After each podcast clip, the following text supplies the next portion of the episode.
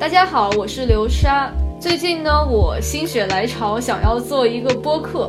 之前跟几个朋友聊到过这件事情，也有朋友提到了推广的问题，说如果没有人听怎么办？确实想想就挺糟心的，非常糗。但我估计大部分人做任何事情之前都会担心这个问题。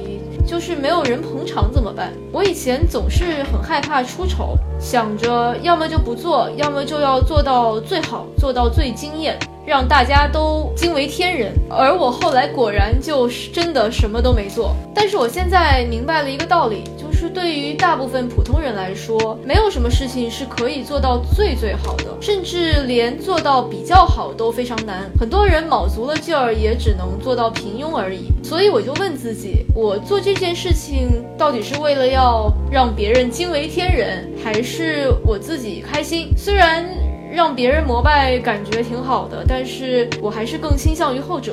我在现实生活中呢是一个比较害羞、比较怂的人，但是通常这种人往往内心戏还挺多的，所以我总是想着找一个什么机会，找一个什么渠道，可以好好的展示一下我的内心世界。我并没有一呼百应的号召力。